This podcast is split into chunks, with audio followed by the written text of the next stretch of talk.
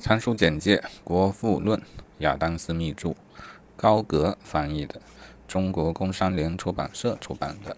这书我显然以前没读过，素分还没撕开，刚撕开看了一下目录，目录写的还蛮详细的。那我把目录念一遍，就是本书的主要内容。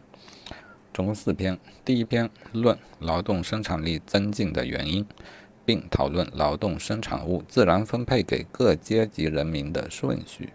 啊，有点长啊，主要就是生产力、生产力增进和分配。第二篇论资产的性质、积累与使用。第三篇论不同国家的财富发展。第四篇政治经济学体系。啊，再细看第一篇生产力啊，生产力增进的原因主要是什么呢？啊，分工，分工的起因。分工受市场范围的限制。好，下一部分是劳动生产物的分配。嗯，相关内容是货币的起源和货币的效用，商品的真实价格和名义价格，或其劳动价格和货币价格，商品价格的组成部分，商品的自然价格与市场价格。劳动工资、资本利润、工资与利润随劳动与资本的用途不同而不同，啊，就是这些内容。第二篇，资产的性质、积累和使用，啊，讲的是资产的划分。货币啊，这个货币前面有很长的定语。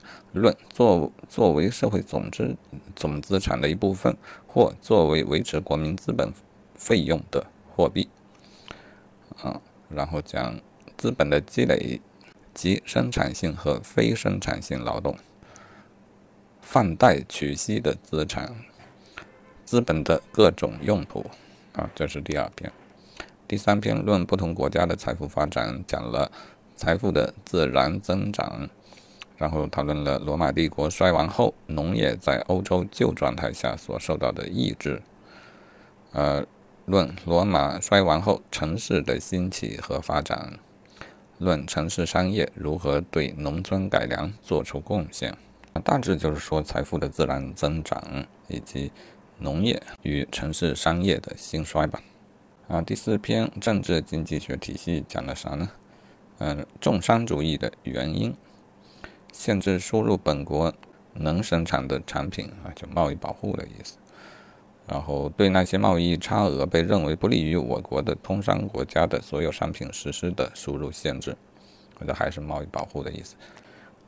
论退税，论关于重商主义的结论，论重农主义。这里还定定义了一下重农主义，即政治经济学中把土地生产物看作各国财富的唯一来源或主要来源的学说。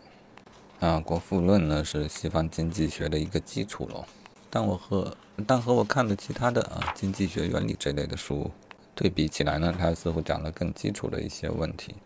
嗯，好，那自己的废话就不说了啊，这就本书的简介。有人叫喝酒了。